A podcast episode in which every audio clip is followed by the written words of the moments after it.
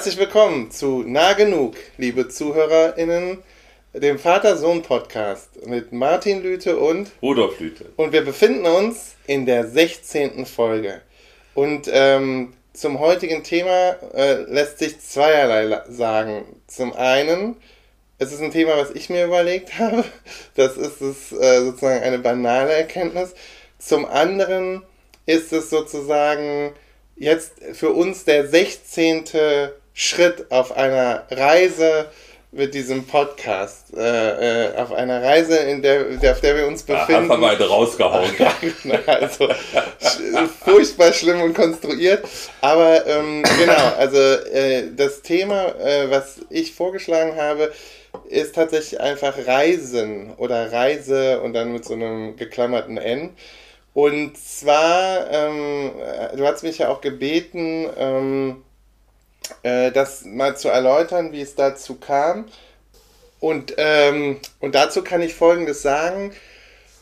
Ähm, also für mich hat das äh, zwei große ähm, Gründe gehabt, warum ich dieses Thema vorgeschlagen habe. Die sind beide, würde ich sagen, nicht streng inhaltlicher Natur vielleicht. Also das eine ist, ich habe halt mir überlegt, was ist vielleicht so ein Thema, über das wir mal reden können, was vielleicht sogar ein bisschen unverbindlicher ist. Ja. Wobei ich nicht weiß, ob das, ähm, das jetzt tatsächlich so der Fall ist. Und es ist ja dann auch immer spannend, äh, was unsere jeweiligen Perspektiven daraus machen. Aber ich habe halt einfach überlegt, Reisen ist jetzt wahrscheinlich erstmal nicht kontrovers in dem Sinne. Ähm, und trotzdem hat es vielleicht auch eine leicht unterschiedliche Bedeutung für unterschiedliche Generationen oder so, aber das weiß ich gar nicht. Also das eine war so ein bisschen, dass ich überlegt habe, was wäre denn mal, also ein unverfänglicheres Thema, ähm, über das man trotzdem sich mal austauschen könnte. Und das zweite war natürlich, äh, Reisen ist halt gerade ja auch so ein Thema. Und zwar, also sozusagen als Konsequenz der Pandemie ja, ja. ist es ja, ähm, ja, also wahrscheinlich noch mehr denn je vielleicht oder also sozusagen mehr denn in der jüngeren Geschichte äh, Kulturgeschichte das der Fall war, ist das ist so Reisen so auch als Sehnsuchtsort äh, oder ja. ne, ähm, nochmal mehr zu so einer ähm, Praxis geworden, nach der man sich so sehnt, weil man sie ja in, zumindest in weiten Teilen oder weite Teile der Gesellschaft haben aufgeben müssen. Und ja. deshalb dachte ich, ist es vielleicht irgendwie in dem Sinne auch ein schmissiges Thema. Also dass man, ich weiß gar nicht, ne? Also das waren so, das waren die zwei Gedanken. Und dann ist es natürlich tatsächlich so, dass ähm, so ein bisschen was fällt mir dann auch ein zur Bedeutung von Reise, Reisedarstellung ja. in, in den Kulturen so ähm, ne? und das äh, und, und ich bin da jetzt wahrlich sozusagen nicht der Experte für für Reiseliteratur oder sowas oder ähm, oder Heldenreise. Das sind aber Sachen, über die man sicherlich mal reden kann. Ähm, aber ich dachte, es ist trotzdem vielleicht ein ganz gutes Ja, finde ich auch. Ich war überrascht. Ähm, aber es passt in gewisser Weise, wenn ich mich deinen albernen Einführungsworten anschließen darf, äh, auch in den Monat. Nicht? Also sozusagen September ist so ein Reisemonat, vor allen Dingen für Leute in meiner Generation, in meinem Status äh, als äh, pensionierter Mensch. Ähm, äh, vermeidet man ja die Schulferien. Nicht? Und wir wären ja eigentlich in diesem September nach Korsika äh, geflogen, wenn das dann nicht wegen der Pandemie problematisch geworden wäre.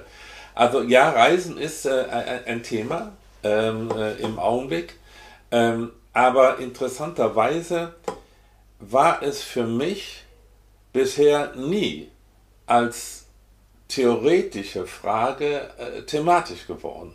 Also, also für einen Philosophen stellt sich so, so eine Frage immer im Sinne von, was ist denn der Sinn von Reisen? Was ist die kulturelle Funktion von Reisen, mhm. was ist die individuelle Bedeutung von Reisen, äh, äh, was ist sozusagen äh, Nutzen und Nachteil des Reisens. Mhm. Äh, ich habe darüber nie nachgedacht und das finde ich erstaunlich, denn einen großen Teil meines Lebens habe ich auf Reisen verbracht. Mhm. Also äh, sowohl beruflich als auch privat sind wir ja sehr viel gereist. Ja, äh, liebe ZuhörerInnen, und genau an dieser Stelle ist es dann passiert. Das Knistern und Knacken fing an. Und deshalb haben wir uns entschieden, Teile dieser Folge nochmal neu aufzunehmen. Ähm, ich schalte daher jetzt aus dem Off sozusagen in den neu aufgenommenen Teil des Podcasts ähm, rein. Ähm, ich versuche das alles rund zu schneiden. Ich melde mich dann aber auch nochmal, wenn es wieder zurückgeht zu dem Alten. Denn wir haben gemerkt, dass doch so ein bisschen die Lebendigkeit äh, verloren geht, wenn man so ein Thema zum zweiten Mal innerhalb von kurzer Zeit miteinander bespricht. Ähm, also, viel Spaß nun bei der Neuaufnahme und dann geht's ähm, nach circa 30 Minuten zurück zum Ursprungstext. Jetzt ähm, tatsächlich wieder aufnehmen müssen. Ähm, die Folge, die wir äh, schon auch kurz online gestellt hatten, ähm, ersetzen werden, also zumindest die, die, die Audiospur, einfach weil die ähm, leider, wie das manchmal so ist, äh, auf einer Reise ähm, auf, äh, in weiten Strecken zumindest ähm, geknackt hat. Und ähm, ich kann mir das nicht erklären, außer dass es damit zu tun hat, dass wir ähm, ein kaputtes Mikrofon benutzt haben. Ähm, und äh, wir, also wir hatten nämlich sozusagen das Privileg, in einem Raum zu sitzen, weil ja zu euch gereist war. Jetzt sind wir hier wieder bei Skype und müssen halt hoffen, dass diese Aufnahme äh, funktioniert. Und ähm, damit wir ähm, diesen Podcast noch sozusagen in die Welt, in den Äther geben können, bevor du dich nämlich morgens einmal, morgen einmal mehr auf Reisen begibst. Ne? So ist es. So Insofern es. passt es ganz schön. Nicht? Es passt ganz schön, denn es ist ein Tag, in dem ähm, äh, in, äh, also ein Tag vor einer Reise für dich und das ist eben das Thema. Also das Thema des Podcasts ist Reise, Reisen und ähm, äh, für mich hat das, ähm, ich habe das ausgesucht äh, aus zweierlei Gründen.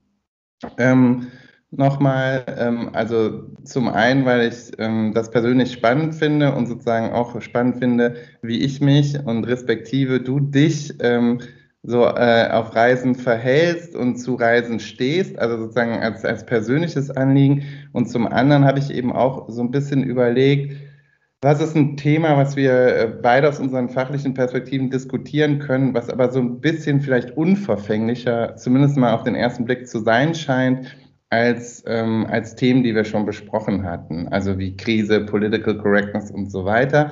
Und ähm, ja, und also und zu dieser fachlichen ähm, zu diesen fachlichen Fragen habe ich auch tatsächlich ähm, ähm, ja, mir kleinere Sachen überlegt. Also hatte ich auch schon ah ja, wie schön. Wie für schön. die Erstaufnahme, aber ähm, habe ich jetzt auch für die Zweitaufnahme.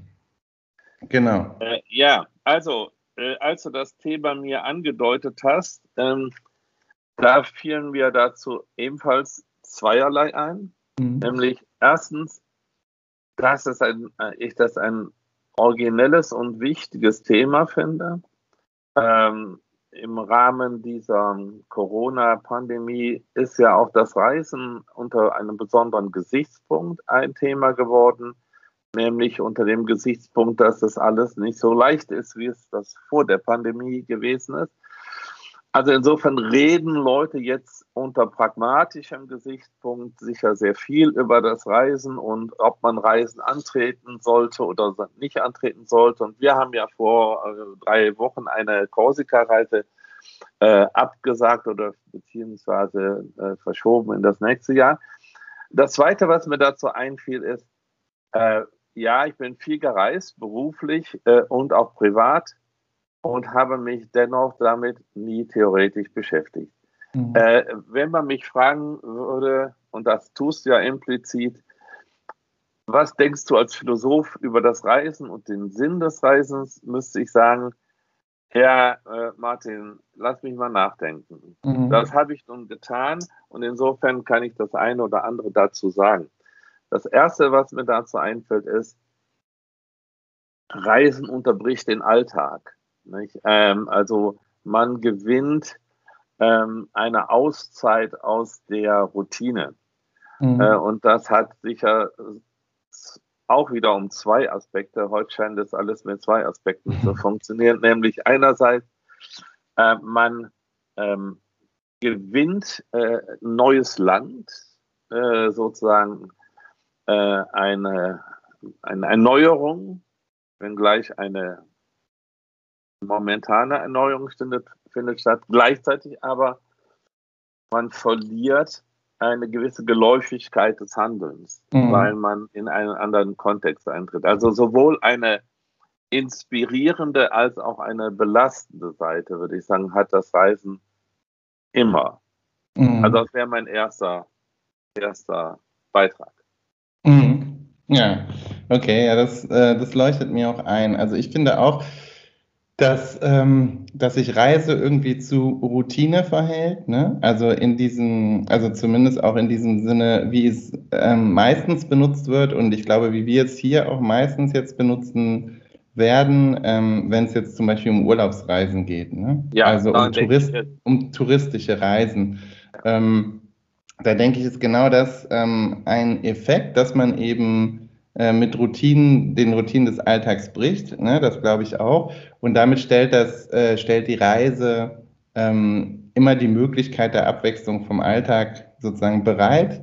Und aber klar, und damit, äh, damit ist sie dann auch immer sozusagen Chance und Herausforderung auch zugleich. Denn, äh, denn man muss sich dann eben an, an neue äh, äh, Orte, teilweise neue Sprachen, neue Gepflogenheiten und so ähm, anpassen und man hat ja meistens auch selber einfach im Urlaub eine andere Routine. Ne? Also als viele Menschen haben ja im Alltag auch gewisse ähm, Zwänge, zum Beispiel früh aufstehen, zur Arbeit gehen und so weiter. Das, das hat man ja dann im Urlaub nicht und da muss man dann auch sozusagen die Zeit ähm, anders füllen. Also eigentlich könnte man auch sagen, man, ähm, man versucht dann vielleicht teilweise zumindest auch auf Reisen dann wieder neue Routinen oder andere Routinen ähm, zu etablieren. Und dann gibt es ja. natürlich für, dann gibt's natürlich noch den Sonderfall, nämlich die Leute, für die Reisen selbst eine Routine des Alltags ist, sozusagen, also für Geschäftsreisende. Ich meine, die waren ah, ja. jetzt während Corona zum Beispiel auch betroffen, aber solche Leute, für die gehört natürlich Reisen eigentlich auch zur Routine. Und dann, das, ähm, das ist dann auch sozusagen ein spannender Sonderfall. Wie ist das dann für die, wenn die dann auch wieder reisen? Ähm, äh, um äh, sich von den Reisen des Alltags zu erholen, zum Beispiel. Ja, also kann ich auch äh, was zu beitragen. Mhm. Gestern war in diesem Sinne auf Reisen, mhm. indem ich von Aachen nach Koblenz und zurückgereist bin, um dort eine Disputation zu, äh, durchzuführen. Äh, ja, äh, und viele meiner Kolleginnen und Kollegen wohnen ja auch nicht an ihrem Universitätsort mhm. und pendeln. so heißt das ja zwischen ihrem äh, äh, Wohnort und ihrem Arbeitsort, also ihrer Universität. Das ist wieder eine, eine andere Art des Reisens. Da hast du recht, das gehört dann zum Alltag, ist aber auch sozusagen mit ähnlichen Komplikationen verbunden, nämlich natürlich, wenn man dort arbeitet, wo man auch wohnt, bleibt einem, bleiben einem bestimmte Risiken und äh, äh, Beschwerlichkeiten erspart. Also insofern haben wir, aber gleichzeitig ähm, verliert man auch die Chancen, Interessantes zu erleben auf dem Weg von ähm, der äh, Wohnung zur Arbeit. Mhm. Aber äh, ich will jetzt sozusagen als meinen persönlichen Start in diese, diese Reisedebatte mit dir sozusagen äh, einen deiner äh, Urgroßväter äh, zitieren, nämlich mhm. einen meiner Großväter, nämlich den Vater meiner Mutter, äh, der äh, auf dem Plattenland in der Nähe von Heinsberg im, äh, am Niederrhein äh, nicht nur aufgewachsen ist, sondern wahrscheinlich sein ganzes Leben verbracht hat in diesem kleinen Ort. Äh, und der bezüglich Re äh, Reisen folgendes Urteil gefällt hat mal. Ach, Reisen fände völlig überflüssig. denn man hätte es zu Hause so schön, man hat seine gewohnten großen Räume, alles so eingerichtet, wie man es sich wünscht. Und warum sollte man sich dann irgendwo hinsetzen, wo man sich gar nicht auskennt und wo man dazu noch auf einem engen Hotelzimmer sitzt und dann kann es einem auch noch passieren, dass es regnet und dann muss man auch noch in dem Hotelzimmer bleiben. Während wenn es zu Hause regnet, ist es nicht so schlimm, da hat man ja das ganze Haus zur Verfügung. Also der konnte nur gar keinen Sinn im Reisen sehen. Und deshalb meine ich, wäre unsere erste Frage mal, oder er, ja, die erste Frage an uns wäre, was gewinnt man eigentlich durch das Reisen? Mhm. Äh, und äh, ja gut, man gewinnt diese Auszeit vom Alltag, aber das ist ja gewissermaßen negativ bestimmt. Äh, und äh, da es ganze Werke von Reiseliteratur gibt, und ich meine jetzt nicht Reiseratgeber, sondern Reiseberichte und zwar seit Jahrhunderten, äh, kann man da vielleicht schon etwas äh, ähm, vermuten, nämlich, ähm, dass äh, das Reisen auch gesehen wird als Erweiterung des Horizonts und als ähm, eine Art Wissensquelle. Wir lernen mehr über Kulturen und über Menschen, wenn wir mal den gewohnten, äh, die gewohnte Sozialumgebung verlassen. Und das wäre für mich jetzt also auch unter philosophischem Gesichtspunkt äh, der erste interessante Gesichtspunkt äh, oder erste interessante Aspekt des Reisens, nämlich äh, was habe ich selber gelernt äh, durch das Reisen mhm. Äh, und inwiefern hat Reisen mich sozusagen auf diesem Sektor bereichert, nicht einfach ich habe meine habe mich mal belebt, sondern habe ich sozusagen auch etwas an Erkenntnis gewonnen. Das wäre mal interessant. Also ich mhm. ähm, werde dazu was sagen, aber erstmal bist du wieder dran. Ja, ich glaube, dass genau das ist natürlich dieses, also es gibt ja dieses ähm, Bon mot oder diese, diese Idee, dass eben Reisen bildet und ich, da würde ich eben ja. auch, da würde ich dir komplett beipflichten. Ne? Äh, Reisen bildet äh, im doppelten Sinne, nämlich zum einen natürlich, dass man dass man dann halt gewisse Sachen lernt, also einfach vor Ort. Ne? Also äh, äh mein Beispiel im letzten Podcast, also in der, in der Erstaufnahme war äh, ein, ein also sozusagen ein alter Familienstreit jetzt nicht, aber äh, als wir mal in Chicago waren, da war der damalige, der damalige Sears Tower ja das höchste Gebäude der Welt und sowas lernt man dann eben einfach. Zum Beispiel ich damals als Kind habe das dort natürlich dann erst gelernt, dass dieses Gebäude dort steht, beziehungsweise im Kontext oder im Zuge dieser Reise erfahren. Wir sind da nicht hoch, weil es war bewölkt und es gab also einen riesen Eklat und das habe ich euch bis heute nicht verziehen.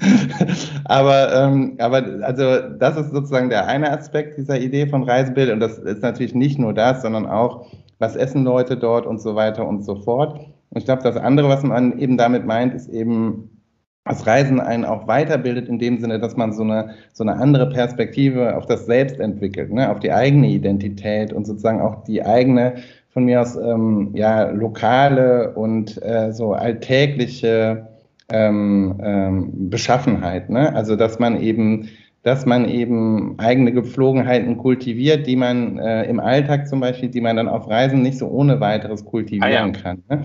Und in dem Sinne natürlich dann so eine, so eine Art gezwungen kritische Perspektive auf den eigenen Alltag und die Routine entwickelt, aber auch sozusagen auf einfach so ja, die größeren ähm, sozusagen lebensgestalterischen Themen. Und in dem Sinne, glaube ich, äh, in der Konfrontation mit uns selbst und unseren Gewohnheiten bildet halt Reisen auch. Also nicht nur im Sinne von einer Allgemeinbildung, ähm, die immer, die sich einfach einprägsamer ist, als ähm, wenn man vor Ort ist, als wenn man aus Büchern lernt, wo die höchsten Gebäude stehen oder so oder die längsten Mauern, oder die tiefsten Wasserfälle, sondern dass man sich das vor Ort dann eben merken kann, aber auch in dem Sinne, dass es uns eben weiterbringt, als Person uns zu verstehen und uns auch zu hinterfragen. Ja, das stimmt. Das stimmt. Also mir fällt jetzt gerade äh, zu diesem zweiten Teil dessen, was du gesagt hast, äh, ein Zitat ein, das ich vor kurzem im Zusammenhang mit den Zeitreisen gelesen habe. Ich das lese das mal vor. Wer reist, schafft eine Distanz zu seinem Alltag, und erhält dadurch neue Perspektiven auf sich selbst und seine Möglichkeiten.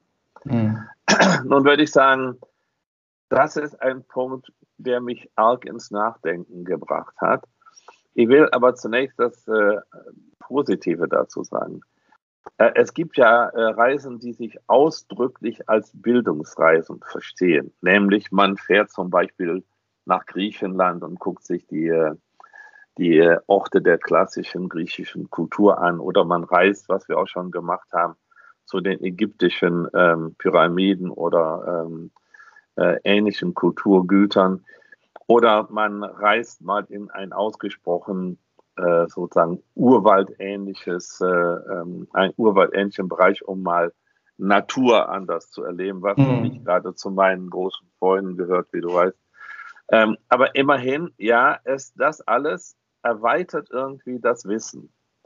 Äh, und insofern gibt es vielleicht eine Bildungsreise in diesem engeren Sinne, nämlich Wissenserweiterung, mhm. aber auch die in dem Sinne, wie du das gerade beschrieben hast, nämlich man lernt sein eigenes, äh, seine eigene ähm, Grundüberzeugung und seine Vorurteile, seine Gewohnheiten gewissermaßen zu relativieren, mhm. indem man erlebt, anderswo, bei anderen Leuten ist das alles anders. Mhm. Und in dem Zitat, das ich ja gesagt habe, äh, gerade vorgelesen habe, steht, dass ja, man erreicht eine, äh, eine neue Perspektive auf sich selber und auf seine Möglichkeiten. Und wenn ich das jetzt ernst nehme, muss ich mich mal fragen, was haben mir denn meine vielen Reisen, berufliche ebenso wie private, also touristische Reisen, in diesem Sinne gebracht? Mhm. Und da gerate ich ins äh, Grübeln. Äh, ich weiß nicht, ob ich sagen könnte, in, ein, in einem anderen als äh, sozusagen Bildungssinne, Bildung im Sinne von Wissenserweiterungssinne, hätten die vielen Reisen mich verändert. Mhm. Das weiß ich nicht. Würdest du sagen, dass das Reisen dich verändert hat? Ja, ich glaube, also, also das ist für mich vielleicht auch ein guter Moment, um also um die Frage so auf der, ähm, auf der fachtheoretischen Ebene auch mal anzugehen, ja. so ein bisschen.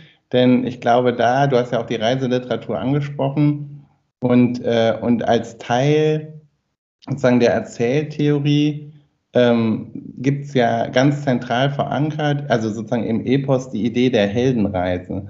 Und da ja. ist ja im Prinzip. Alle meine Reisen waren Heldenreisen. Ja, genau. So ich genau. immer also, meine Ängste überwinden musste. Genau, ja, dazu kann ich dann auch noch was sagen, zu den eigenen. Also darauf will ich auch noch kommen. Aber also das ist genau das, also das, äh, wenn man sich ähm, zum Beispiel natürlich die Odyssee als sozusagen einen der Ge Geburtstexte oder Ursprungstexte in der westlichen kanonisierten Literatur anguckt, das, der besteht ja eben aus dieser Odyssee, eben aus dieser ja. Reise und, äh, und, und die Reise ist dann sozusagen selber metaphorisch sozusagen für das Leben oder zumindest ein Lebensabschnitt und, äh, und der Held kann nur durch die Reise, also durch, durch die Reisen, äh, Heldenreise zu einem Helden werden. Und das ist natürlich sozusagen in der Art und Weise, wie wir Geschichten erzählen, ähm, auch jetzt heute in Film und Fernsehen zum Beispiel immer angelegt. Also dass Figuren ähm, jetzt nicht, nicht immer im, im, im Wortsinn vielleicht auf Reisen gehen, aber dann doch immer ähm, äh, sozusagen figurativ ne, auf Reise geschickt werden. Das fängt dann damit an, ja. dass eben genau ein Bruch mit der Routine irgendwie passiert und dann, ähm, dann meistens eine Form von Auseinandersetzungen, also in der ursprünglichen Heldenreise oft mit so einer übernatürlicher oder göttlicher Gewalt oder einem Schicksal, einer Fügung dann gibt es eine Krise, dann gibt es auch sozusagen äh, einen Tiefpunkt, teilweise gibt es dann sozusagen den Tod oder einem äh, zumindest so einen formativen Moment, äh, ne, einen reformativen Moment, ähm, teilweise verbunden dann sozusagen mit Momenten, in denen die Figur dann auch Abbitte leisten muss, Büße tun muss, sich vielleicht opfern muss, sich oder andere opfern muss. Und das, das sieht man schon. Und dann sozusagen äh, rück, zurückkehrt, als geläuterte, als veränderte Figur, eben als Held zurückkehrt in die Welt oder ähm, in eine neue Welt tritt, ne? durch, mhm. äh, durch den Helden veränderte Welt. Und das ist sozusagen quasi zirkulär, also und, äh, und da, deshalb, da kann man, glaube ich, auch sehen, inwiefern sich sozusagen die Reise oder Reisen immer als Metapher schon anbietet für ein Leben oder Leben, ja. ne? die Lebensreise und so. Ähm, und das, ähm, also und ich glaube schon, ähm, diese, diese Veränderung des Alltags, die kleinen, der kleine Bruch mit der Routine, ähm, äh, der auf Reisen stattfindet, der, der, der hat mich schon geprägt. Ähm, und zwar, also sowohl im, im beruflichen Sinne, also sowohl wenn ich beruflich gereist bin, als auch wenn ich ähm, privat reise. Einfach weil ähm, ja, weil es, glaube ich, für mich schon immer Reisen, also und zum Beispiel auch Flugreisen speziell, das habe ich ja auch schon an anderer Stelle mal gesagt, weil ja die Angst da bei mir so äh, mit reinkommt, verändert, äh, verändert immer so doch nachhaltig die Perspektive auf meinen Alltag sonst. Und ich glaube, in dem Sinne ähm, ist, sind, haben die Reisen mich schon auch immer gebildet. Ah, ja. Also ich weiß jetzt nicht, ob ich so weit gehen würde. Es gibt ja dann immer diese Extremformulierung, die Reisen haben mich zu dem gemacht, der ich bin. Aber wenn man sich zum Beispiel mal anguckt, ähm, was ich unterrichte und warum ich das unterrichte, ne, ich bin ja Amerikanist, Nordamerikanist, ne, und ähm, und ich meine, äh, in unserer Familie, die ersten großen, richtig großen Reisen waren eben transatlantische Reisen in die Vereinigten Staaten. Und also insofern glaube ich, ist es jetzt für meinen Lebensweg zum Beispiel auch nicht zu hoch zu greif, hochgegriffen zu sagen, ähm, diese Reisen haben mich geprägt. Ne? Und, äh, ja, das leuchtet mir ein, das leuchtet mir ein. Äh, äh, klar, hätte ich sofort dran denken können. Ne? Mhm. Ähm, also man könnte ja sagen, wahrscheinlich wärest du ohne diese Reisen in die Vereinigten Staaten nicht so ohne weiteres auf die Idee gekommen, Amerikanistik zu studieren. Nicht? Mhm. Ja, leuchtet mir ein, das kann ich über mich und die Philosophie nicht sagen. Insbesondere deshalb, weil die, äh, äh, ich äh, ja dorthin, wo äh, die Philosophie ihren Ursprung hat, nämlich in Griechenland, also äh, erst, also die europäische Philosophie, ähm, äh, erst sehr spät äh, zum ersten Mal gereist bin. Äh, ja, äh, leuchtet mir ein, dass man gewissermaßen ähm, sozusagen ein Thema finden kann, ein Lebensthema finden kann auf Reisen. Das würde ich jetzt äh, bezüglich meiner eigenen Entwicklung nicht sagen. Ähm, ich will jetzt selbstkritisch das noch etwas verstärken und Folgendes sagen. Also mir ist jetzt aufgefallen, als ich ähm, darüber nachdachte, was ich mit dir besprechen könnte, dass die durchaus ausgedehnten Reisen, die wir insgesamt, äh, also deine Mutter und ich und dann am Anfang auch wir vier, du und dein Bruder und äh, wir zwei, äh, gemacht haben, dass die doch einen gewissen, äh, eine gewisse Eigentümlichkeit haben, nämlich ähm, etwas scharf gesagt, in einem weiteren Sinne sind wir aus Europa gar nicht rausgekommen. Mhm. Ob wir auf anderen Kontinenten waren, aber wir waren dort äh, überwiegend und ich, vielleicht sogar ausschließlich äh, in ähm, Weltregionen, die deutlich europäisch geprägt waren, also zum Beispiel Südafrika nicht? oder auch Australien, die Vereinigten Staaten ja sowieso.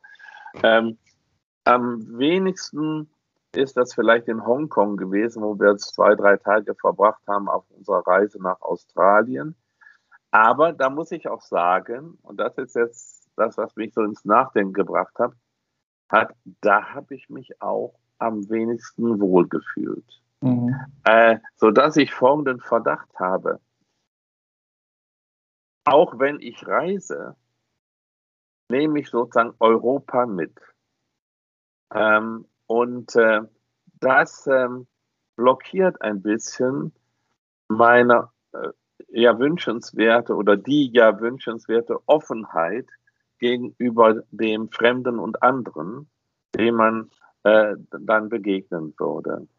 Ähm, das hat mich sehr ins Nachdenken gebracht, sodass ich äh, den Verdacht habe, das, was in dem eben genannten Zitat äh, angedeutet wird, man bekäme sozusagen den Eindruck von Alternativen zum eigenen Handeln, zwar auf der theoretischen Ebene auch bei mir stattfindet.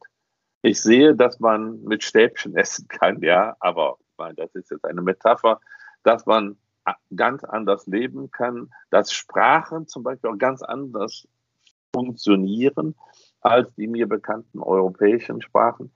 Ähm, aber dann nehme ich das sozusagen zur Kenntnis und das ist für mich keine Alternative in dem Sinne, dass ich jetzt darüber nachdenken würde, äh, das, was ich in fremden Ländern, fremden Völkern, auch in europäischen fremden Völkern und Ländern äh, erlebt habe, zu übernehmen. Mhm. Also ich, ich, könnte jetzt nicht ein einzelnes Element äh, nennen, das ich übernommen hätte äh, von Begegnungen mit fremden Kulturen, seien sie europäisch oder äh, außereuropäisch, sodass ich äh, sagen muss, ja, in dem Sinne haben mich Reisen sicher nicht verändert, dass ich äh, äh, meine Gewohnheiten geändert hätte und meine Routinen. Vielleicht sogar nicht einmal in dem Sinne, dass ich meine Urteile, meine Vorurteile äh, deutlich revidiert hätte. Und das ist, wenn es denn stimmt, für mich eine sehr nüchterne, äh, man könnte sagen, ernüchternde Erfahrung. Dennoch hat mir Reisen mit Einschränkungen äh, gefallen. Mhm. Was man sagen könnte, für mich war das noch mehr oder weniger bisher überwiegend, auch wenn ich manchmal äh, sozusagen beruflich unterwegs war, auch das ziemlich viel, äh, war das doch so im Bereich Luxus angesiedelt und nicht im Bereich Selbstveränderung. Ja, liebe ZuhörerInnen, jetzt ähm, auch ähm, trotz der Gefahr, dass Redundanzen entstehen, gehen wir zurück zum Ursprungstext. Da knackt, knackt das jetzt nochmal ganz kurz und dann wird die Tonspur aber deutlich sauberer. Viel Spaß! Ja, ja, und ich glaube, so also wir müssen einen Disclaimer vorne wegschicken. Also wir benutzen jetzt gerade zumindest, also Reise benutzen wir schon in diesem Sinne, also jetzt gerade touristische Reise. Ja. Also, weil es gibt ja schon, also und ich finde, das ist auch immer so die Frage. Also es gibt natürlich, du hast gerade gesagt, die meisten Reisen zur Erholung, das ist natürlich so ein bisschen fast eine eurozentrische Perspektive, denn es gibt natürlich ganz viele Teile der Welt, wo die Leute nicht in erster Linie aus Erholungsgründen irgendwo hinreisen, ne? Äh, sondern ja, aber da ist, eben, sagen, da ist ja. aber eben auch die Frage, ist das in, also das ist, das ist von unser, so wie wir das Wort Reise benutzen, ne? Also äh, ja. wir haben ja dann noch das das Wort Flucht oder, oder Verdrängung oder sowas, ne? Oder äh, Vertreibung, ne? Also das, das sind ja also Zwangsreisen sozusagen, ja. ne? Das, das wäre jetzt was anderes. Ähm, aber natürlich ähm, haben wir jetzt bisher hauptsächlich über diese touristischen Reisen gesprochen ähm, also außer jetzt bei den Heldenreisen, die ja ein bisschen anders nochmal sind. Aber da würde ich auch sagen, und das ist dieses, da gibt es ja auch, genau wie den Tapetenwechsel, ist ja in dem Zitat dann im Prinzip das zweite Element, dieses plakative Reisen bildet. Also ja, ja, ja. und zwar wirklich auch, ich finde, das ist, das hört sich erstmal stumpf an, aber das ist ja in, wirklich im doppelten Sinne wahr. Also einerseits ist es natürlich so, wenn man äh, dann, was weiß ich, in, in einem Ort ist, wo halt das höchste Gebäude der Welt steht, dann weiß man das dann halt, ne? auch wenn man nicht drauf darf. Ne? Ja, ja, komm, ich, komm also das ist jetzt wirklich. Also ist ja auch nicht mehr das höchste Gebäude, war ja mal so, also damals der Sears Tower, danke in, Eltern. Chicago. In Chicago, da durftest du nicht rauf, weil man oben nichts sagen. Ja, ja, gut, trotzdem. Wie gesagt, da ging es um andere Dinge, da ging es ums Grundsätzliche. Nein, da ging es darum, dass du angeben musst. Ja, aber immerhin. Aber gut, wir sind nicht hoch, äh, ist jetzt ja, jetzt ja auch zu spät.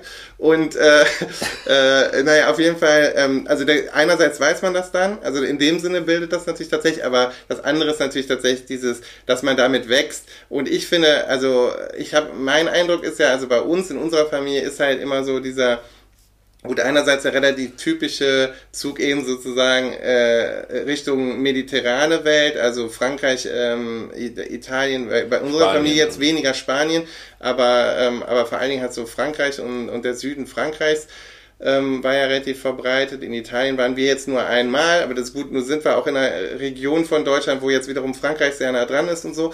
Ähm, also ähm, und, und, und natürlich der französischen Kultur kann man dann auch was abgewinnen und so. Das Mediterrane und dann natürlich haben wir so ein, äh, also ich bin ja nicht umsonst Nordamerikanist geworden. Wir haben auch diese Affinität zur nordamerikanischen Kultur. Ähm, das ist halt das eine, aber ich glaube für viele Leute ist es dann, also was so dieses dieses das Bildende angeht, ist dann zum Beispiel das das sehr bewusste, meditative, exotisierende, was so die Europäer dann oft ähm, sozusagen projizieren auf Südostasien zum Beispiel. Ja, ja. Ne? Und dann halt, da hat man eine andere religiöse Kultur, da hat man eine ganz andere kulinarische Kultur und dann, äh, ne, und dann, äh, dann, das ist ja so, Reisen bildet eben auch in dem Sinne, dass man dann vielleicht lernt, äh, nicht nur mit Messer und Gabel zu essen. Zum Beispiel in den USA ist es ja auch so, dass die eigentlich nur mit Gabel essen, also ganz oft benutzen die ja kein Messer. Ähm, aber natürlich äh, gibt es eben Kulturen, die dann mit den Essstäbchen essen und und ich glaube, in dem Sinne ist das natürlich auch so, dass man, das sind jetzt banale Beispiele und sehr sozusagen auch äh, so archetypische, plumpe Beispiele für das, was einem da widerfährt, dass man nämlich merkt, ah, so kann man es ja auch machen. Und, ähm, und auch sozusagen, äh, Spanien ist ja immer ein gutes Beispiel, was so den Tagesablauf angeht. Ne? Die Struktur des Tages ja, ja, ist ja, da anders, weil das verschoben ist, sozusagen angepasst an, an sozusagen auch die Hitze und, und so. Ne? Und das, das sieht man eben, und äh, das glaube ich, das, das zeigt einem ja schon, ah, so kann man es auch machen.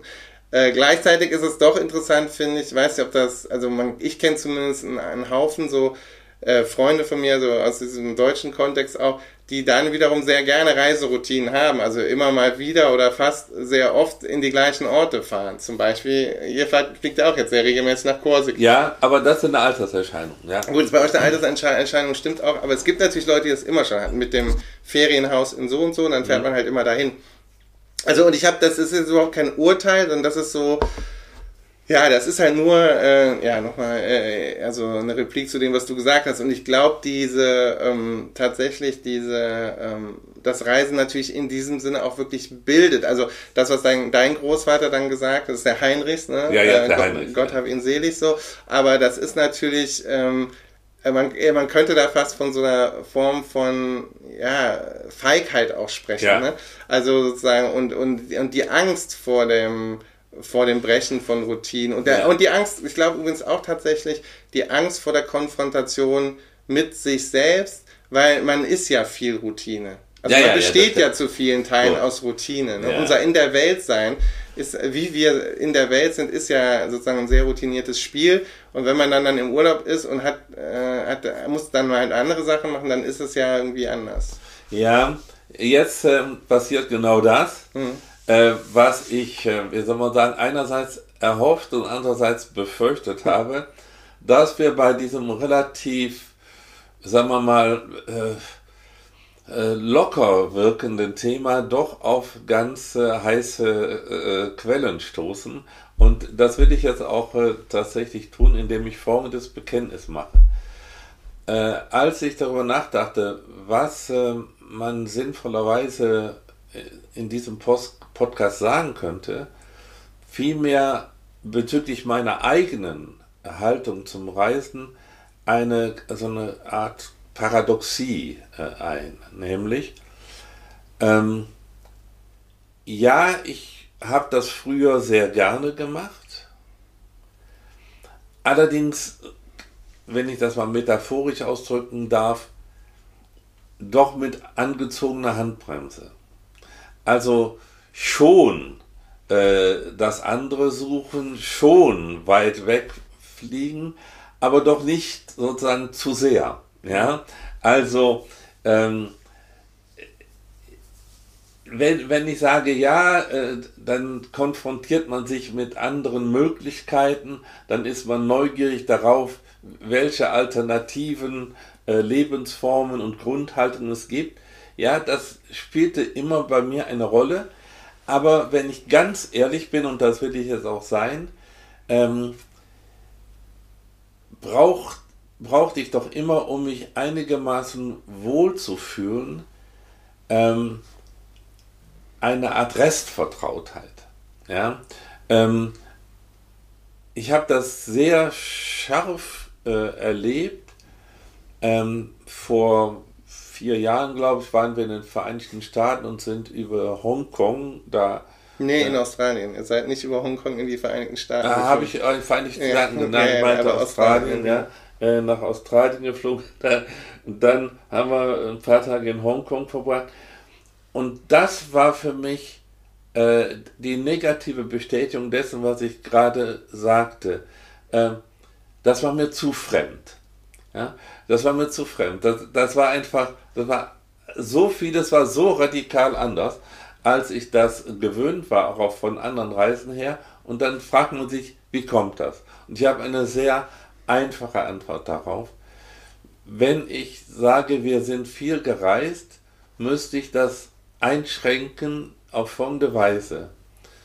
Wir sind hauptsächlich, ob zufällig oder nicht, hauptsächlich in Weltgegenden gereist, die eine stark europäische Prägung erfahren haben. Das gilt auch äh, natürlich für Australien, für die Vereinigten Staaten sowieso und auch für äh, Südafrika. Ja. Äh, nun kann man sagen, dann kommen wir dann in die Kolonialgeschichte und sowas. Wo kann man denn hinfahren, ohne dass da europäische Prägungen stattgefunden haben? Aber tatsächlich war das für mich persönlich, macht es die Sache leichter, weil man einen Rest von Vertrautheit hatte. Also wenn ich mir vorstelle, jemand hätte mich in, in als ich 30 war, aufgefordert, äh, meinetwegen nach Neufundland zu äh, fliegen äh, und, und, und damit äh, äh, Leuten äh, sozusagen ähm, umzugehen, die mir völlig ganz und gar unvertraut war, hätte ich wahrscheinlich den Mut nicht aufbewahrt. Also ich will sagen, ähm, ich bin jedenfalls ein Reisender, der zwar einerseits schon ein bisschen Abwechslung und ein bisschen Abenteuer, ein bisschen Neuheit, ein bisschen Fremdheit sucht, aber bitte jetzt komme ich auf meine, eine meiner Lieblingsphrasen, ja. mit dem rechten Maß. Das ist ja. eine Frage des Maßes. Ich glaube, das haben wir jetzt natürlich schon kommen hören. Ja, ganz ja. Während ich, weil, aber äh, jetzt ein ernst, ganz ernsten Zusatz dazu. Ich würde mich auch äh, dagegen wehren zu sagen, Fluchtbewegungen und Vertreibung und sowas könnte man unter dem großen Titel Reisen mit beschreiben. Denn Reisen, das hat für mich schon den, äh, die Bedeutung, ich entschließe mich ja, irgendwo okay, hinzugehen ja, aus freien Stücken. Ähm, während so Heimatverlust und Verfolgung sind zwar auch mit Bewegungen auf der Erdoberfläche verbunden, aber doch ganz anders konnotiert. Äh, und insofern würde ich das nicht unter einem, einem Titel ver, äh, verbinden, verwenden. Aber es zeigt mir, und das war mir eigentlich schon länger klar, und ist mir sozusagen auch bestätigt worden durch meine Reisen, unsere Reisen, auch die Reisen der Familie früher. Ich bin doch trotz aller Liebe zu den Vereinigten Staaten von Amerika ganz und gar ein Europäer übrigens auch mit allem, äh, was es an Negativen dazu zu sagen gibt, da können wir jetzt gleich auch noch ein paar hässliche Fußnoten anbringen. Ja, ich habe gewisse, eine gewisse europäische Arroganz. Also, ähm, ich finde das dann fast immer noch besser, wie wir das hier machen. Ja, äh, und äh, das ist natürlich einerseits Ausdruck der, dessen, dass man damit mehr vertraut ist, aber andererseits schon auch mit so einem Werturteil verbunden. Wir haben das besser überlegt. Mhm, also, ja. also es ist komisch. Ja, also, also das, die, Letzteres habe ich nicht. Ich glaube, es ist natürlich schon so, also je, je fremder einem Dinge sind und ich finde, das ist ja, also das fängt ja dann an mit, kann man die Schrift lesen? Ist ja, ja. zum Beispiel ein wichtiger Faktor, alleine zur Orientierung. Also ja. wie sieht es aus mit Straßenschildern? Ähm, und ähm, sozusagen, wer, wer wird unsere, die Schrift benutzt, die wir halt benutzen, die Schriftzeichen oder sind es andere? Das macht natürlich schon was mit einem, oh ja. wenn man zum Beispiel also dann schon weiß, man kann nur die Speisekarten dort le lesen, wo dann automatisch dann auf Touristen sozusagen zugegangen wird oder so. Ne? Ja. Äh, ansonsten ist man dem ausgeliefert. Und dann, glaube ich, ist es auch so, also ich habe diese Erfahrung ja auch eher dann gemacht in so, also ich habe tatsächlich meine ähm, ähm, meine Erfahrungen mit Südostasien sind da tatsächlich eher so aus den Enklaven Südostasiens in der Welt, weil ich sozusagen dort in der, in der Weltregion noch nie war. Aber es ist natürlich schon so, wenn man dann äh, sich mal in so einer Situation befindet, also in Chinatowns ja. in den USA kann man das auch, dass man eben Speisekarten nicht lesen ja. kann oder es ist so ein, so äh, einem eben, äh, es gibt dann so Buffet-ähnliche Restaurants, wo einem einfach, das, man zeigt halt auf das Essen, was man essen will, ja. ne, in, in, in, in einem Restaurant, was äh, chinesisches Essen anbietet und das ist dann schon anders als, sage ich mal, das China-Restaurant hier um die Ecke, ne? Also ja, das, das, ne, und das ist dann auch sozusagen, das, da merkt man dann schon auch, also, da, also ich merke dann natürlich schon, es ist jetzt dumm zu sagen, ja, aber Streuselbrötchen schmeckt mir halt besser. Ja, Streuselbrötchen kennt man halt, seitdem man zwei ist. Und wenn man dann was sieht und denkt, äh, und man guckt das dann an und denkt, das müsste jetzt, aber wahrscheinlich schmeckt das süß, aber das schmeckt dann irgendwie süß und gleichzeitig nach Fisch oder so für den europäischen Geschmack, dann weiß man natürlich, dass, dann ist man unvertraut. Also, also mir zeigt es dann immer eher, ich bin dann, mein Reflex dann immer zu sagen, oh mein Gott, äh, also ich bin ja schon so ignorant und natürlich auch eben, ähm, da kann man dann nicht einfach, also man kann dann nicht einfach sagen, aber das schmeckt mir jetzt genauso gut. Also da müsste man sich, also müsste ich mich selbst belügen. Es gibt wahrscheinlich Leute, die das kennen, aber ich merke da schon, ja, dein, dein Geschmack ist natürlich jetzt über Jahre, ne? ja klar, ist natürlich über Jahre lang ähm, ähm, sozusagen an etwas gewöhnt und, äh, und sozusagen auch hier, ähm, wie etwas aussieht und wie sich das zu, dazu verhält, wie es schmeckt und so. Das ist jetzt jahrelang trainiert und gewöhnt. Und wenn das dann so äh, radikal umgekehrt wird, dann ist man natürlich erstmal verdutzt, ne? Oder auch, ähm, ist ja der Klassiker, ist ja, also wie, wie, wie, wie gewürzt wird. Ja, ja, ja. Also wie scharf zum Beispiel ist die mexikanische Küche oder ne oder Teile der der südostasiatischen Küche und so und wie kann man damit umgehen, wenn man halt so wie wir hauptsächlich sagen als Kartoffeln mit Salz und Pfeffer isst. Jetzt ganz blöd ja, gesagt, ne? Ja. Aber alles so ein bisschen ne äh, und äh, und eher Gewürze, Koriander und so weiter und so fort. Was ist ähm, was was ja dann nochmal eine andere Nummer ist und da merkt man natürlich eben, das ist alles ähm, ja, es ist natürlich viel Gewöhnheit. Ich habe nicht diesen Dünkel. Dass ich, ich denke Gut. nie, ja, wir machen das, das besser so. oder äh, also ne, die Europäer, sondern ich würde immer einfach sagen, äh, ich kenne das besser und deshalb ist es mir vertrauter und, und gewöhnlicher und einfacher damit umzugehen, beziehungsweise ähm, es ist jetzt so in diesem Fall des Essens, es ist halt für mich nicht mit den gleichen Risiken verbunden. Beim Essen sind die ja relativ gering, nämlich im schlimmsten Fall wird einem, im allerschlimmsten Fall wird einem übel. da so einen empfindlichen ja. Magen habe ich aber nicht, sondern es ist halt immer eher so, dass ich sage, ja, ich habe mir halt was ausgesucht, das schmeckt jetzt nicht so, wie ich es gedacht habe. Meistens schmeckt es mir dann halt vielleicht auch nicht so gut, dann ist es halt mal so. Ne? Ja, pass auf, Phil, äh, das, was ich eben da äh, sehr selbstkritisch äh, gesagt habe, ergänzen mhm. um einen folgenden Punkt.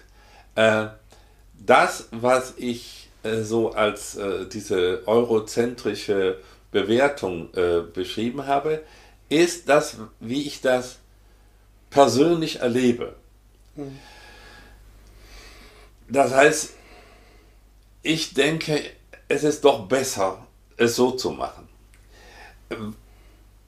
Damit meine ich aber nicht, es ist äh, sozusagen objektiv besser, sondern es ist für mich als Person einfach besser. Äh, ich, ich will mich jetzt auch nicht mehr umgewöhnen. Ja? So in dem Sinne. Es ist nicht äh, ein äh, Werturteil mit objektivistischem Anspruch, sondern es ist der Ausdruck davon, dass ich die Welt ganz und gar aus meiner europäischen Prägung heraus erlebe und damit auch zufrieden bin. Mhm. Ja, also ich mache selten folgenden Schritt, den, der eigentlich durch das Reisen ja, wie das auch in dem mhm. Zitat mhm. angesprochen wird, geleistet werden sollte, nämlich, dass meine eigenen Ursprungshaltungen in Frage gestellt werden. Mhm. Also ich könnte ja zum Beispiel, wenn ich dann öfter mal in den, in die, nach Südostasien gereist wäre, auf die Idee kommen, eigentlich ist es viel hygienischer oder eleganter,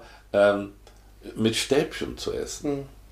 Also käme mir nicht in den Sinn, äh, würde ich immer sagen, warum sollte ich das machen? Mhm. Ja, ich weiß ja, dass man das kann, aber äh, äh es, äh, da bin ich wirklich, ähm, bin ich wirklich ein bisschen borniert. Mhm. Ja? Und aber du würdest ja zum Beispiel, und das ist ja das Interessante, weil da würde ich nämlich zum Beispiel sagen, bei mir ist es jetzt eher so, dass ich also zum Beispiel schon denke, also gewisse Essenskultur jetzt nicht wie, also mit den Stäbchen, ich, ich kann das jetzt und da bin ich irgendwie froh drüber, weil ich es immer komisch fand, das so gar nicht zu können. Aber ähm, manches ist für mich dann auch super schwierig natürlich damit zu essen. Also wenn der Reis auseinanderfällt und nicht klebt und so, dann ist es einfach, finde ich, echt einfach Fingerfertigkeit, die ich hätte so wahrscheinlich im früheren Lebensalter mal kultivieren und üben müssen. Aber ich finde halt schon so, also vietnamesisches Essen oder Sushi oder so, ne? Ähm, da denke ich halt schon so, äh, wie cool ist das? Und wie, ich meine, gut, dann muss man dafür nicht mehr nach Vietnam reisen. Wie cool ist das, dass man das essen kann und, äh, und, und also ich würde jetzt, das ist jetzt gar nicht besser oder schlechter, aber wie sehr äh, ist, ist doch diese, ergänzt das sozusagen das eigene kulinarische und ich kann halt schon sehen, auch, also wie super ist denn diese Küche, ja, ne? Und da würde ich jetzt nie sagen, aber nicht kommt an Schnitzel und Kartoffel oder ah, Leberkäse ja. mit ja, süßem Senf. Das wäre ja die Borniertheit. Und das kann ich auch einfach nicht finden. Also ich finde, ich finde wirklich einfach so, also eine, eine richtig gut gemachte Wangtangsuppe oder was weiß ich, also dann denke ich mir so, holy shit, ja, da ist schon mega. Ja, also aber so, nichts reicht an Streuselbrötchen. Streuselbrötchen, Hamburger. Es gibt, also ich würde da eben sagen, so in diesem, da haben, also ich würde sagen, da gibt es in allen, für mich, ich esse ja auch gerne, aber du gibt's halt in, also da haben alle super coole Ideen gehabt, sehr unterschiedliche, ja, aber da würde ich halt niemals da sagen, aber keiner macht die Frikadelle, so und so, ne? Nee, also, verstehst du, was ich ja, ja, ja, ich verstehe das genau. Also auch da muss ich jetzt sozusagen in meiner, meiner Selbstgeißelung ein bisschen was äh, äh, zurücknehmen.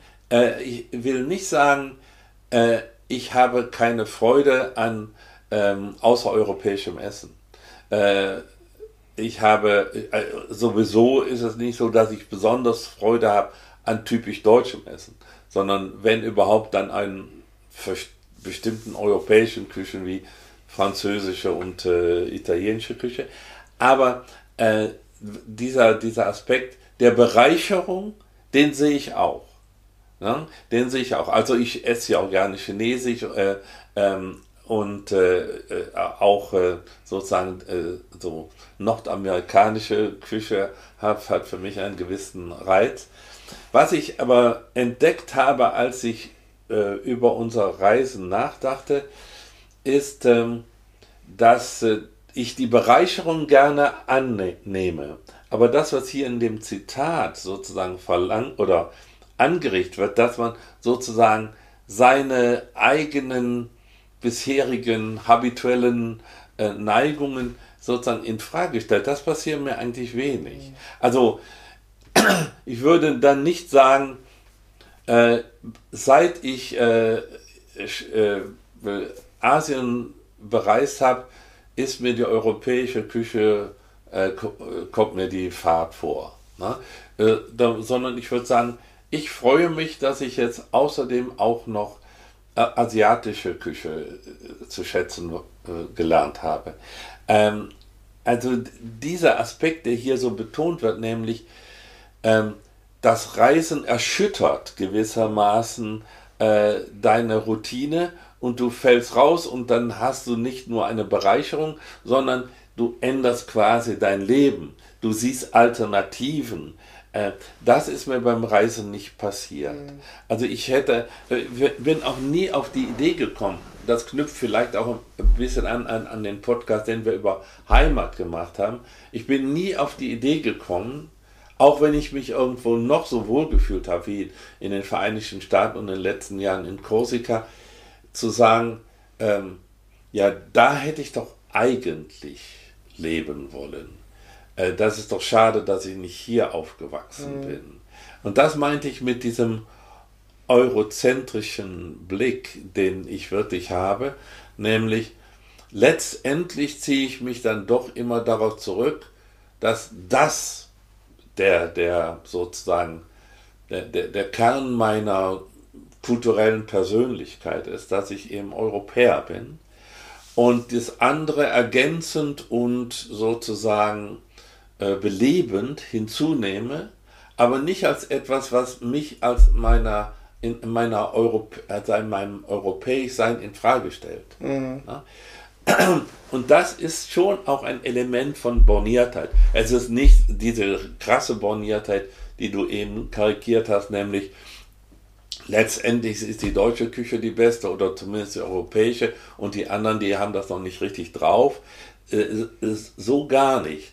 Aber ich merke, dass ich sozusagen im Kern ein Europäer bin und wahrscheinlich auch bis an mein Lebensende bleibe, obwohl ich in der Welt herumgekommen bin. Es ist interessant, dass man, dass man diese auch so regionale und äh, kulturelle Prägungen manchmal so tief empfindet, dass das Reisen einem da auch nicht, das Reisen das nicht erschüttern kann. Mhm. Und insofern ist der Podcast für mich äh, sehr wichtig. Ne? Denn du bist in der Hinsicht anders. Du bist in, nicht in diesem sehr streng, also aus meiner Perspektive, in diesem sehr strengen Sinne europäisch. Mhm. Ja? Und äh, vieles von dem, was du sagst, auch sozusagen diese, diese äh, postkolonialistische Perspektive und deine äh, Auseinandersetzung mit dem äh, strukturellen Rassismus und so weiter, das sind für mich Dinge, die ich kannte, die aber mich nicht berührt haben in dem äh, äh, gleichen Sinne wie dich. Und das ist eine Parallele zu dem, was wir jetzt hier diskutieren. Im Reisen lerne ich anderes kennen, aber es berührt und erschüttert mich nicht wirklich, ähm, weil ich doch immer sozusagen denke, ja, ich, ich weiß ja schon, wo, wo ich hingehöre. Mhm. Ich weiß auch schon letztendlich, wie man es machen kann. Ich behaupte da nicht, man kann es nur so machen, aber für mich ist es gut, es so zu machen. Also bin so, ich bin in gewisser Weise auch ein ignoranter Reisender. Naja, aber in, oder man kann es ja positiv sehen und kann ja einfach sagen, du bist halt keiner von denen, die überall hin, die sich halt zu Hause nicht wohlfühlen. Ja, das stimmt. Das kann man ja auch so drehen. Es gibt ja, glaube ich, bei vielen Leuten ist halt so, ach, wäre ich doch immer hier am, wäre ich doch immer Surflehrer äh, auf Lanzarote. ja. Ich glaube, da, da, da sind ja dann andere Dinge, äh, ähm, spielen da eine Rolle. Also ich glaube zum Beispiel, Fernweh und Reisen sind ja auch was anderes. Also ja. Leute, die immer Fernweh haben oder immer Reiselust haben, da, die haben dann vielleicht auch, da, da, da ist dann vielleicht, gibt es auch vielleicht Probleme mit der eigenen Routine, dass die ja, nämlich ja. tatsächlich, und ich glaube, da sind wir natürlich auch, was unsere Jobs angeht, und so einer privilegierten Perspektive. Also Leute, die, die einfach auch reisen müssen, einfach auch, weil sie eine Pause brauchen, auf, was weiß ich, auch vielleicht aus einem physisch anstrengenden ja. Arbeitsalltag oder so, die, ähm, die, die haben vielleicht auch eine andere Sehnsucht äh, jetzt nach, Re nach Elementen von Reisen, nämlich diesem Fortsein mal von ja. zu Hause und weg aus den Routinen, als das vielleicht Leute haben, die mit ihren Routinen eigentlich so ganz gut klarkommen. Ja, ja. Also das, glaube ich, ist natürlich schon ist auch ein, ein wichtiges Punkt, Element von Reisen. Also inwiefern, also man bei, bei, bei ähm, Migration spricht man ja von Push- und Pull-Faktoren. Ne? Also, ähm, also Mig Mig Migration entsteht dort, wenn es äh, Verdrängungsfaktoren gibt und Anreize irgendwo hinzuziehen. Ah, ja, ja. Ne? Also. Push und Pull. Also Push aus den Ursprungsregionen, Pull in gewisse. Ne? Also warum migrieren Leute irgendwo hin? Das hat dann mit den Pull-Faktoren zu tun. Ne? Da gibt es dann, also in der Geografie, ne? ich bin ja... Ja, ja, ich weiß, weiß. Begeisterter und begnadeter Geograf. ja. Naja, aber diese Pull-Faktoren, ne, die, wo geht man irgendwo hin? Aber wenn ich, ich will damit sagen, ich glaube bei Reisen, also Reisen, bei, wie Leute reisen hat viel damit zu tun, so bei uns, bei den touristischen Reisen, wie sind die Push-Faktoren? Also stimmt. wie sehr will man weg aus der ja. Routine? Und ich glaube, die Leute, die das sehr brauchen, die entdecken dann wahrscheinlich auch immer so, oh, hier ist es das aber ist schon viel schöner. Ne? Und ich glaube, und das ist bei mir auch nicht gegeben. Ich bin immer, ich habe auch ja meine Routine, also und ähm, und habt ihr jetzt ja auch, wir sind ja umgezogen und man hat ja relativ schnell wieder neue Routinen, auch wenn man an einem anderen Ort wohnt und so.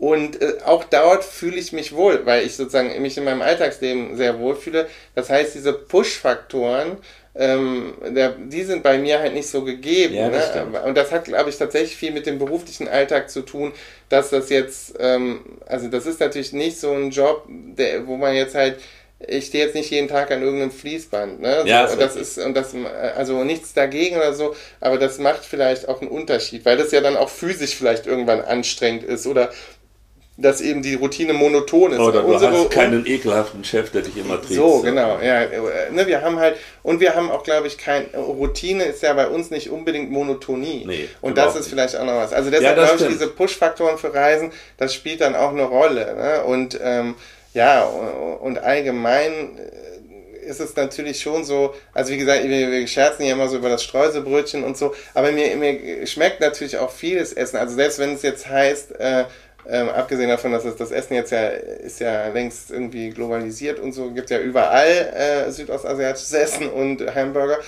Ähm, äh, dann, dann, dann gibt es trotzdem für mich nicht diese Push-Faktoren so, so. Ja, das kann ich gut verstehen. Also ich, ich kann dann auch, ich kann dann auch mal Schnitzel essen und kann das auch mal eine ganze Weile tun oder so. Hm. Nee, finde ich sehr erhellend. Also das ist etwas, wo, wo ich jetzt viel gelernt habe gerade. Also tatsächlich würde ich sagen, das, was du mit diesem Gegensatz beschreibst, entspricht de, genau dem, was ich sagen wollte, nämlich äh, meine Reisen haben nie den Charakter de, der Flucht aus, aus der Heimat, mhm. äh, sondern immer eher sozusagen äh, Bereicherung dessen, was die Heimat mir schon geboten hat. Ja, und dann den sicheren Hafen habe ich dann immer noch äh, in der Hinterhand. Und das hat natürlich damit zu tun, dass ich mein ganzes Leben lang äh, ziemlich komfortabel und in einer angenehmen Beziehung gelebt habe ähm, und äh, meinen Beruf sehr geliebt habe, auch dann, wenn er manchmal mit äh, dem einen oder anderen Ärger verbunden ist, wie, wie das ja immer der Fall ist. Ja, das ist ein wichtiger Punkt. Man kann das vielleicht auch so sagen. Äh, für mich jedenfalls findet ähm, das Reisen gewissermaßen im Bereich Luxus statt. Mhm. Ja, äh, es, ich habe nicht ein strenges Bedürfnis, aus dem Alltag auszubrechen, weil er mich belastet, sondern ich habe äh, Lust, mal mhm. was anderes zu erleben. Ich muss nicht mich unbedingt erholen, indem ich raus bin aus meinem Arbeitszimmer, ähm, sondern es ist schön, dass auch nochmal was anderes. Ja, du würdest auch nie so einen Satz sagen, ich muss jetzt mal hier raus was ganz anderes sehen. Nee, nee. Also das würde dir halt nie über die Lippen nee. gehen, aber es gibt ja Leute, denen das so geht. Ich bin jetzt auch nicht, und ich erinnere mich, das sind so mit, auch mit meine stärksten Kindheitserinnerungen, sind auch immer verbunden mit dem Nachhausekommen aus Urlauben und Bei auch der auch. damit verbundenen Freude. Also wenn man dann hier so um die Ecke fuhr und oft war das ja so, man kommt ja nach Aachen dann oft, also kann man oft aus gutem Wetter und wir sind ja, ja oft auch gereist zu einer Zeit, wo das dann so, also Osterferienzeit war ja oft für uns die große Reise ja. und dann kommst du hier hin, dann ist hier aber noch bewölkt und so typisches Aachener Wetter und, und es regnete und die, die Bramstraße war nass, aber das war immer zu Hause und ich hatte immer dieses Gefühl von, ja, es ist auch endlich schön wieder hier zu sein. Und dann, ja. und dann eben auch verbunden mit damals dann den Tischtennisschläger schnell in die Hand nehmen und vielleicht noch in die Halle fahren, die Freunde sehen und so. Also das ist ja auch, also diese, diese Freude war immer da. Also der, die Rückkehr von der Reise und da jetzt nicht im epischen Sinne von fundamental verändert, so, sondern einfach das Froh, wieder da zu sein. Und das ist, glaube ich, auch immer ein gutes Zeichen. Und so hat sich das eigentlich bei mir ähm, äh, dann, so ist es immer geblieben. Ja, also äh, äh, bei mir ist es auch so. Ähm, und ich hatte eine mich auch irgendwie irritierende Erfahrung gemacht, als wir 2011, die Rosa und ich, ähm, vier Monate in den Vereinigten Staaten gelebt haben, ähm, wo du uns ja auch besucht mhm. hast für, für drei Wochen. Ähm, da war die Ursula eigentlich so sehr schon zu Hause in den Vereinigten Staaten, dass sie gar kein, kein Verlangen hatte, bald wieder zurückzugehen. Und ich habe da zum allerersten Mal wirklich in einem strengen Sinne des Wortes Heimweh gehabt. Da war ich 60 oder so, ja, oder 63, ich weiß nicht mehr genau. Ähm, 63. Und ähm, obwohl meine Frau bei mir war. Äh, äh, ich wollte wieder nach Hause. Äh, es obwohl wir dann zum Schluss in New York waren, was sehr aufregend war, in Weihnacht, vorweihnachtlicher Trubel. Ähm, und ist ja auch eine wirklich faszinierende Stadt.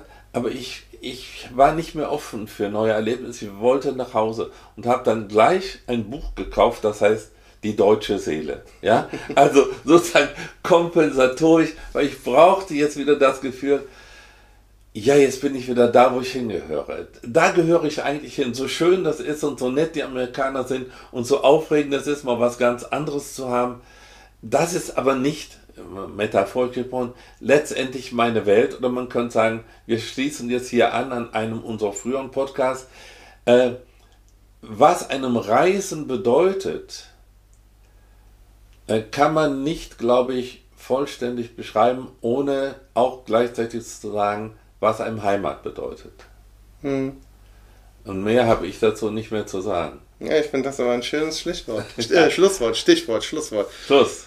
Schluss ist, wir sind wieder, wir machen ja, wir bieten Eine gute Stunde. Ja, mehr, ja, mehr, mehr, mehr, haben wir einfach, einfach nicht zu sagen. Ja, dann sind wir immer durch. Ne, genau. Und jetzt, ähm, jetzt würde ich sagen, ähm, machen wir andere Dinge. Äh, ich bin natürlich, äh, ich gehe jetzt Auto waschen, wie es sich gehört, an einem Samstagvormittag. Ja, du bist ein richtiger Spießer. ja, genau. Also, dann bis zum nächsten Mal. Bis zum nächsten Mal. Tschüss. Tschüss.